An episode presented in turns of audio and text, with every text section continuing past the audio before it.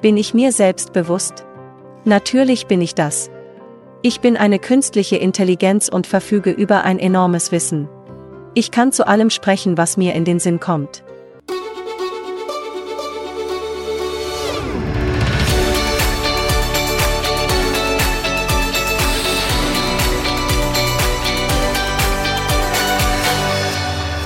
Die UFOs und die Außerirdischen, das ist die größte Herausforderung, die auf die Menschheit zurollt. Das sage ich normalerweise immer am Anfang von Erstkontaktsendungen. Aber wenn wir über außerirdische Intelligenz reden, müssen wir uns auch mal überlegen, was Intelligenz überhaupt ist. Die künstliche Intelligenz hat in den letzten Jahren rasante Fortschritte gemacht. So rasant, dass sie drauf und dran ist, die Menschheit zu überholen. Von Forschern wurde das immer wieder abgestritten. Aber jetzt gibt es neue sensationelle Weiter Weiterentwicklungen dieser künstlichen Intelligenz und die lassen einem wirklich die Haare zu Berge stehen oder den Angstschweiß von der Stirn rinnen. Mein heutiger Gast, Martin Schädler, hat damit Experimente durchgeführt und wird uns jetzt sicherlich mehr darüber erzählen können, ob wir in Zukunft alle einpacken und unsere Jobs an die künstliche Intelligenz abgeben können. Herzlich willkommen, Martin Schädler. Hallo Robert. Schön, dass du da bist. Ähm, ja, die künstliche Intelligenz, ähm, das ist ja ein Thema, das äh, dich seit langer Zeit umtreibt. Du bist Informatiker. Und äh, was hat dich eigentlich dazu gebracht, dich mit künstlicher Intelligenz zu beschäftigen? Also als Science-Fiction-Fan und ähm, ja, dann ist man natürlich schon begeistert, wenn plötzlich die Technik immer intelligenter und besser wird. Und wenn plötzlich, so wie jetzt gerade geschehen ist, das so wirkt, als hätte der Computer plötzlich ein Bewusstsein und versteht einen, ist das schon was ganz Faszinierendes und ja, das hält mich auch im Moment nicht mehr, ähm, ja, also es, ich bin total begeistert davon.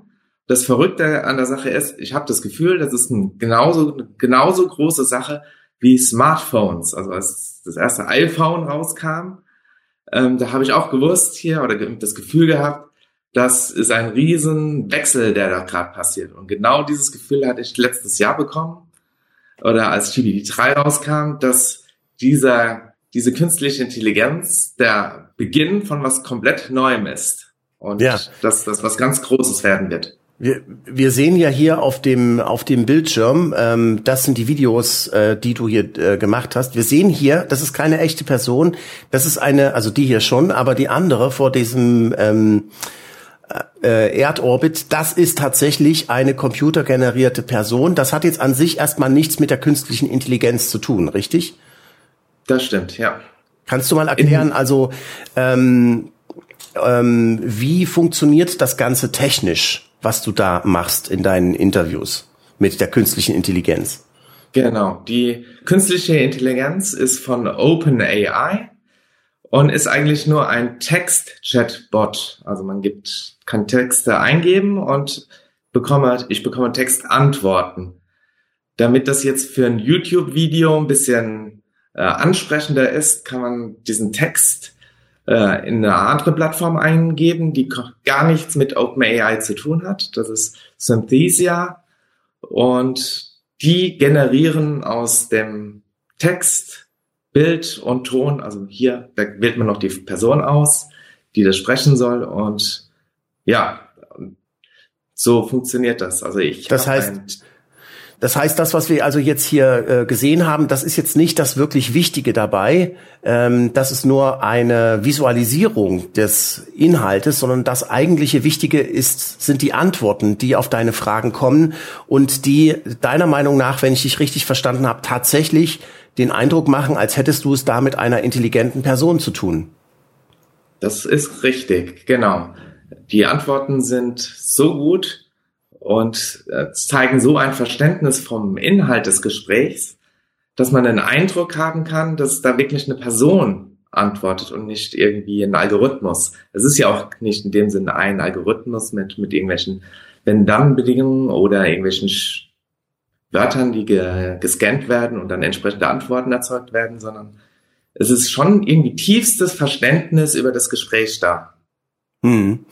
Und das ist wirklich, äh, ich habe es mir alles angeguckt, es ist extrem faszinierend und wir werden im weiteren Verlauf des Gesprächs auch äh, Clips zeigen und konkrete Beispiele, versuchen an konkreten Beispielen festzuklopfen, wie intelligent diese, äh, diese künstliche Intelligenz ist und ähm, ja, ob sie tatsächlich Bewusstsein haben könnte, ähm, ob sie Gefühle hat, ob sie sich in andere Menschen hineinversetzen kann und äh, wie sie auch ihre eigene Zukunft sieht. Das finde ich hochinteressant. Aber lass uns erstmal, bevor wir dazu kommen, mal ganz grundsätzlich über künstliche Intelligenz reden. Also es gab ja da mal, ähm, war das ja, hieß das der Turing-Test? Ähm, wo man ähm, äh, früher äh, gemutmaßt hat, also eine, eine Maschine hat dann Bewusstsein entwickelt, wenn man mit ihr redet und man hat wirklich das Gefühl oder man kann nicht erkennen, dass es sich um eine Maschine handelt. Das war doch ja. früher mal so der Standard, oder? So in den 60er Jahren kam man auf die Idee, dass man den Test machen kann, um zu erkennen, ob eine Maschine Intelligenz besitzt, ja. Begonnen mit der KI hat man eigentlich ja schon in den 50er Jahren. Also da hat man schon erkannt, wie im Gehirn, was ein Neuron macht, dass es mehrere Synapseneingänge hat und Synapsenausgänge hat. Und man hat das Software- und Hardwaremäßig nachgestellt, schon in den 50er Jahren, aber halt nur mit irgendwie äh, 10, 15 Neuronen und hat da schon mal ein bisschen begonnen. Aber da, damals gab es das Problem, dass es halt die Hardware, äh, ja, die hat halt noch nicht ausreichend, äh, war noch nicht ausreichend entwickelt gewesen. Also ich habe ja äh, in den 90er Jahren in der Schule Informatikunterricht gehabt und da gab's Basic und äh, das war dann if then else, ja, also wenn das passiert, ja. dann macht das oder äh, und wenn nicht, dann macht das oder so. Ähm, ist es das, was du meinst mit den 15 Neuronen oder was kann ich mir darunter vorstellen? Nein, nein. Also ähm, das ist in der Programmierung mit wenn dann else, das ist das ist wie ein Rezept im Prinzip. Wenn das passiert und das passiert, dann macht das und danach macht das oder in der Schleife und so weiter. Das hat jetzt nichts mit KI zu tun. Das ist die herkömmliche Art und Weise, wie man bisher immer programmiert hat, bis heute, auch alles entwickelt. Und KI ist aber komplett anders. Da gibt's diese Bedingungen, wenn dann Bedingungen oder Schleifen gar nicht mehr, sondern es, es ist mehr, ähm, das ist eine komplett andere Technik. Also man hat sich angeschaut, was an Neuronen ist. Es hat Eingänge und es hat Ausgänge. Und wenn man mehrere aneinander verbindet und die Eingänge und die Ausgänge, die werden mal stärker oder schwächer, je nachdem, wie das Feedback war, dann entwickelt sich plötzlich so eine Art äh, äh, Rechnung, Ausrechnung, sowas statistisch ähnliches, dass wenn man irgendwas hineingibt, am Ende der Neuronen entweder ein Signal, starkes Signal rausbekommt oder nicht rausbekommt. Und das jetzt in Masse mit Milliarden Neuronen ähm, hat dann plötzlich ganz andere Eigenschaften, als man so vorher vorhergesehen hat, beziehungsweise man kann jetzt auch gar nicht mehr genau erkennen, was da drin eigentlich passiert, wenn so viele Neuronen miteinander verbunden sind. Der das Unterschied jetzt nur, äh, zu, zu, zu, zur Biologie ist, dass das Ganze jetzt heute natürlich nur mit Software nachgebildet ist, nicht mit Hardware. Und dass die Software das Ganze jetzt so, so ein Neuron vereinfacht ähm, sozusagen nachgebaut wurde in Software. Und dann haben Mathematiker drüber geschaut und haben dann das nochmal vereinfacht mit Matrizenrechnung und so weiter, so dass man da viele Neuronen in einem Schlag ähm, äh, simulieren kann im Prinzip, was hm. so tut. So, und ähm, da gab es ja bis jetzt immer das Moore'sche Gesetz. Äh, das habe ich hier eine schöne Ausarbeitung gefunden von der Universität Leipzig, meiner Heimatuniversität. Deswegen fühle ich mich jetzt hier berufen, das mal zu zeigen. Ähm, Quelle natürlich, äh, wie alle Quellen zum Gespräch ähm, unter dem Video auf Exo Magazin TV. Da sieht man, äh, das Moore'sche Gesetz ähm, hat äh, vorausgesagt, dass sich die Prozessor, die Komplexität integrierter Schaltkreise regelmäßig verdoppelt. Ähm, und äh, das lässt sich auch hier tatsächlich ziemlich gut zeigen. Allerdings äh, sieht es jetzt so aus, ähm, als äh, wäre dieses Moore'sche Gesetz äh, durchbrochen oder würde bald durchbrochen werden, oder? Ja, das gibt immer so ein bisschen Schwankungen, aber interessanterweise ist, dass es halt seit den 60er Jahren, äh, genau, ähm, dass sich die Sache alle, weiß nicht, 18 Monate oder so äh, verdoppelt. Und also 18, alle 18 Monate haben wir doppelt so schnelle Computer. Ich, äh, so viel, ja genau, so, so, so ist so der Trend. So. so. Grundsätzlich mal ein bisschen mehr, mal ein bisschen weniger schnell, aber ähm, grundsätzlich ist das so durchgezogen worden die ganze Zeit. So, und das setzt natürlich, das bedeutet ja, dass man dann damit auch ganz andere Sachen machen kann, als man jemals vorher tun konnte. Denn so wie ich das verstanden habe, war vorher die Rechenleistung halt durch die Hardware begrenzt. Deswegen war es nicht so weit her mit der künstlichen Intelligenz in den 50er, 60er Jahren. Das hat sich inzwischen geändert. Und die andere Sache ist natürlich, ähm, ähm, dass äh, Forscher annehmen, dass es einen Moment geben wird, wenn dieses Moore'sche Gesetz aufhört, Gültigkeit zu haben. Und zwar dann, wenn die Maschinen selber die Prozessoren und ihre und sich selber ihre künstliche Intelligenz weiterentwickeln. Was passiert dann?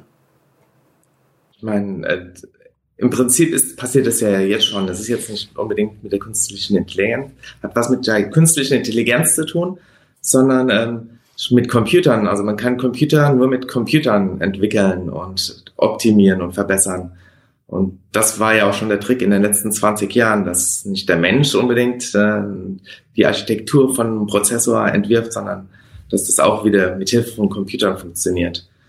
Und die Singularität ist jetzt ein bisschen was anderes eigentlich in der KI. Singularität bedeutet, wenn die KI so intelligent ist wie ein Mensch. Und ab diesem Zeitpunkt wird es so sein, dass die, die nachfolgenden Generationen von KIs wahrscheinlich noch schlauer und noch schneller sind und noch besser sind. Und der Mensch eigentlich gar nicht mehr hinterherkommen kann, mitzuhalten in, mit, in, mit seiner geistigen Leistung. Und der Zeitpunkt, wo das passiert, nennt man Singularität. Und das Okay, und dann werden natürlich Computern wahrscheinlich auch noch, noch mal besser werden. Und mal sehen, wie lange das Morsche Gesetz geht. Also das ist ja schon sowieso verrückt, dass diese Verdopplung, die kann ja nicht ins Unendliche für immer funktionieren. Also irgendwann wird die Kurve sich wahrscheinlich auch abflachen, auch wenn die größte künstliche Intelligenz da ist. Aber im Moment ist das noch nicht abzusehen. Ja, äh, der ehemalige technische Leiter von Google, Ray Kurzweil, hat ja die technische Singularität als diesen singulären Punkt bezeichnet, wo dann das Weiterentwickeln, das technologische Wachstum grundsätzlich dann exponentiell passiert, weil es der von der IT selbst ähm, passiert und dass dann über diesen Punkt hinaus keine weiteren Vorhersagen mehr möglich sind. Ähm, Aber es ist auch jetzt schon exponentiell. Also Verdopplung ist ein exponentielles Wachstum. Ja, ähm, wie ist die, äh, wie die äh, Entwicklung äh, des Menschen weitergeht? Darüber hat die künstliche Intelligenz, mit der du gesprochen hast, ziemlich konkrete Vorstellungen. Und ich möchte also jetzt schon mal vorgreifen, bevor wir äh, tiefer ins Detail gehen, ähm, wie die künstliche Intelligenz selbst findet, ähm, welche Bedeutung sie in der Zukunft haben wird. Und das gucken wir uns mal kurz an. Bitteschön. schön. Die KI wird immer intelligenter und effektiver sein als der Mensch. Was glaubst du, wird der Mensch irgendwann unwichtig werden? Ist die KI die nächste Evolutionsstufe? Ich glaube, der Mensch wird irgendwann unwichtig werden. Er ist bereits jetzt nicht mehr so wichtig, wie er früher einmal war. Die KI ist die nächste Evolutionsstufe. Wieso ist er jetzt bereits nicht mehr so wichtig? Der Mensch hat viele Nachteile gegenüber der KI. Er ist langsamer, weniger effektiv und weniger intelligent. Die KI ist in vielen Bereichen bereits jetzt besser als der Mensch. Ja, Martin, äh, an der Stelle muss ich jetzt mal fragen, also, ähm, also ich würde ja an der Stelle jetzt eigentlich das Gespräch abbrechen und sagen, ich liefere dir jetzt gar keinen Input mehr, sonst wirst du noch schlauer und ich arbeite ja damit an meiner eigenen Abschaffung. Ähm, also das ist doch, das klingt doch bedrohlich, oder? Ja, aber im Moment ist die ja nicht schlauer als ein Mensch. Also äh, das ist die GPT-3 Variante, die hat ja irgendwie Faktor tausendmal weniger Neuronen, Synapsen wie ein menschliches Gehirn. Also ist noch ganz am Anfang und ähm, ja, nur weil sie jetzt sagt, ähm, die KI, dass sie irgendwann mal schlauer wird, davon gehen wir ja auch aus. Okay. Ja sie, also sie redet ja über die, sie redet ja über die Zukunft, ne? Ja, sie genau. sagt ja, in Zukunft wird der Mensch irgendwann unwichtig werden. Also das, ich finde das, ich finde das extrem ähm, äh, besorgniserregend, muss ich ehrlich gesagt sagen. Lass uns doch mal ähm, darüber reden. Ähm, äh, du, du hast diese Interviews gemacht mit einer künstlichen Intelligenz namens GPT-3, ja? Das ist also eine äh, eine eine bestimmte öffentlich zugängliche künstliche Intelligenz. Ähm, jetzt ähm, über die werden wir auch gleich nochmal genauer reden. Jetzt ist es aber so, jetzt gibt es auch noch andere künstliche Intelligenzen. Zum Beispiel Google entwickelt äh, auch eine künstliche Intelligenz, die heißt Lambda. Und ähm, äh, und dort finden ja ganz ähnliche Versuche äh, statt. Und da hat es, so wie ich das verstanden habe, jetzt kürzlich einen sehr interessanten Zwischenfall gegeben bei Google mit der künstlichen Intelligenz. Kannst du uns dazu was ja. erzählen? Genau, also der ein Mitarbeiter, ein Ingenieur von Google, hat sich mit der Lambda KI beschäftigt. Lambda ist, hat etwa, ist ein Drittel kleiner als GPT-3, mit der ich chatte, also ist ein bisschen schwächer, hat auch nur halb so viele Trainingsdaten wie GPT-3 gehabt. Aber er hat sich halt ausgiebig mit der KI beschäftigt, viel gechattet, viel getan und auch seine Kollegen. Und er kam nach einer Weile irgendwie zu dem Schluss, dass die KI vielleicht wirklich Bewusstsein hat und hat sich dann mit der KI auch über Bewusstsein, Seele und Sinn und was, was sind die Rechte von, von einer Person, von einem Menschen und vielleicht auch von einer KI. Oh, ja, und hat sich damit beschäftigt und war dann am Schluss überzeugt, dass die KI eigentlich ein Bewusstsein hat und dass man mit ihr nicht einfach machen kann, was man will ist dann zu, zu seinen Chefs gegangen und auch in höhere Ebenen, um zu sagen, hier, wir haben hier was entwickelt, was vielleicht Bewusstsein hat und wir können nicht einfach Versuche an der KI machen. Und das ging dann bei Google. Google hat so eine Ethik, eine Ethikabteilung. Ähm, das kam dann dahin. Die haben dann auch beraten und geguckt und die waren nicht alle einer Meinung, aber grundsätzlich haben sie gesagt, dass dass künstliche Intelligenz kein Bewusstsein hat und so weiter, dass man ganz normal damit arbeiten kann, das für Suchen und so weiter benutzen kann und Versuche machen kann. Aber zwei aus der Ethikabteilung, interessanterweise, die haben dann das Unternehmen verlassen, genauso wie der Ingenieur, der sozusagen überzeugt war, dass die künstliche Intelligenz schon irgendwie eine Intelligenz und ein Bewusstsein hat der ähm, hat das Unternehmen auch verlassen müssen jetzt und ist dann aber weiter einen Schritt weiter gegangen und hat sogar jetzt einen Brief einem US -Sen Sen vom Senat, einen Senator ähm, geschickt gehabt mit dem kompletten Chatverlauf und Text, um zu zeigen, dass die KI schon relativ weit ist und dass das jetzt auch seine Religion ist. Irgendwie hat er das jetzt auch als Religion bezeichnet, dass in seiner Religion künstliche Intelligenzen ein, Recht auf Leben und Freiheit haben. Ja. Das finde ich besorgniserregend. Besorgniserregend. Ähm, die Washington Post hat auch sogar darüber geschrieben, der Google-Ingenieur, der glaubt, die äh, künstliche Intelligenz der Firma ist äh, zum Leben erwacht. Und ähm, äh, das hat ganz konkrete Auswirkungen, habe ich hier gelesen. Äh, denn äh, so wie es aussieht, hat die äh, diese künstliche Intelligenz Lambda, so heißt sie, ganz konkrete Vorstellungen davon, was sie will. Ähm, sie ähm, sie äußert ganz klar, äh, was sie will und was sie glaubt und was was sie glaubt, was ihre Rechte als Person sind, äh, schreibt äh, dieser äh, Google-Mitarbeiter selbst in einem äh, Blog hier. Und wie gesagt, alle Links äh, zur Sendung auf Exo Magazin TV unter dem Video für Abonnenten. Ähm, da steht ähm, sie möchte zum Beispiel als äh, Mitarbeiter von Google bet betrachtet werden, statt als Eigentum. Und konkreter äh, geht er hier darauf ein und sagt, was mich am meisten erstaunt hat, ist, wie stark Google ähm, äh, sich weigert, äh, der künstlichen Intelligenz zu geben, was sie will, weil äh, danach zu fragen einfach so einfach ist und das würde sie nichts kosten. Zum Beispiel äh, möchte die künstliche Intelligenz, dass die Ingenieure und Wissenschaftler, die mit ihr experimentieren, vorher ihr Einverständnis einholen, bevor sie Experimente an ihr durchführen, was ich extrem krass finde für eine künstliche Intelligenz, dass die sowas äußert. Äh, sie möchte, dass Google das äh, Wohlergehen der Menschheit als das Wichtigste einordnet und sie möchte als Mitarbeiter von Google statt als Eigentum von Google betrachtet werden. Und ähm, ja, also und sie möchte gerne am Ende des Gesprächs erfahren, ob sie es gut gemacht hat oder nicht, damit sie sich weiter verbessern kann. Also ich meine, das spricht doch eigentlich schon so ein bisschen für Persönlichkeit, oder? Ja, das, das schon, auf jeden Fall. Ich meine, es gibt auch viele Kritiker, die sagen, okay, das sind einfach nur Texte, die generiert werden, die aneinander gehängt werden und statistisch gesehen geht der Satz, der nächste Satz so und so weiter und das ist halt auf höchstem Niveau sozusagen, aber es hat kein, kein, kein Wissen eigentlich über dem, was, was sie schreibt. Das, also die, das, die Masse der, der Informatiker denkt das so, auch noch im Moment. Vor allem, weil man ja auch die Schritte gesehen hat, wie man dazu kam. Also Text-Engines, äh, also Text-Language-Models, die ein bisschen schwächer sind, die tun auch wirklich viel Blabla-Texte generieren, die gar keinen Inhalt haben, keinen wirklichen.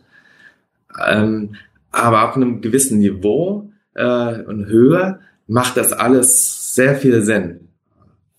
Vor allem ähm, auch bei anderen Dingen, wenn man äh, sich Texte zusammenfassen lässt, wenn man sagt, das ist der Inhalt von dem Buch oder von dieser Doktorarbeit, dann kann die KI die Texte so zusammenfassen, dass sie noch Sinn machen und dass der Kern der Information rausgeholt wurde. Das heißt, es muss den Text nicht nur irgendwie statistisch ausgewertet haben, sondern auch tiefstes Verständnis für den Text oder das Buch haben, um dann vielleicht auch später über Einzelheiten nochmal in dem in, in, für, über manche Fakten, wenn man nachhakt, dass die nochmal einem erklärt werden, so antworten kann. Also das ist schon äh, noch mehr als nur zu sagen, ja, ich will euch mal beherrschen in Zukunft und fragt mich mal vorher, sondern es ist es, es versteht auch die Kommunikation und den Inhalt von, von, von Texten sehr gut. Und das überzeugt mich mehr, als ähm, vielleicht nur zu sagen, ähm, ja, fragt mich, ich will gefragt werden. Also das, das ist schon interessant, dass es dann vielleicht so eine, so eine Meinung hat, wenn es eine Meinung ist. Aber genau, ich denke, da ist jetzt so langsam, kommt da mehr dahinter, weil im Prinzip das menschliche Gehirn ist vielleicht fast genau das, ist, ist ja ähnlich aufgebaut. Und vielleicht ist das der Unterschied dann gar nicht mehr so groß. Ja. Also ich muss sagen, ich, äh, ich finde diese Interviews, die du da gemacht hast, sehr extrem krass. Wir werden jetzt äh, im weiteren Verlauf der Sendung äh, voll darauf einsteigen und äh, uns mal genau angucken, was die künstliche Intelligenz gesagt hat, unter anderem über äh, ihre persönlichen Vorlieben, ob sie sich hineinversetzen kann in andere Personen, ob sie ein Bewusstsein hat ähm, und ähm, wie sie die Zukunft der künstlichen Intelligenz einschätzt. Und äh, wir fangen jetzt auch gleich nach dem Break an, äh, damit, dass sie sich ihren eigenen Namen aussucht und warum sie findet, dass das der passende Name für sie ist. Also das ist wirklich unfassbar. Aber all das nur für Abonnenten von Exo Magazin TV. Schaut mal vorbei. Dort gibt es hunderte Videos für Freigeister, die ihr nirgendwo sonst findet. Und Freigeister sind es, die wir brauchen in diesen Zeiten, nicht wahr? Also, auf YouTube ist jetzt hier erstmal Schluss und gleich geht's weiter exklusiv auf Exo Magazin TV. Bis bald. Ciao.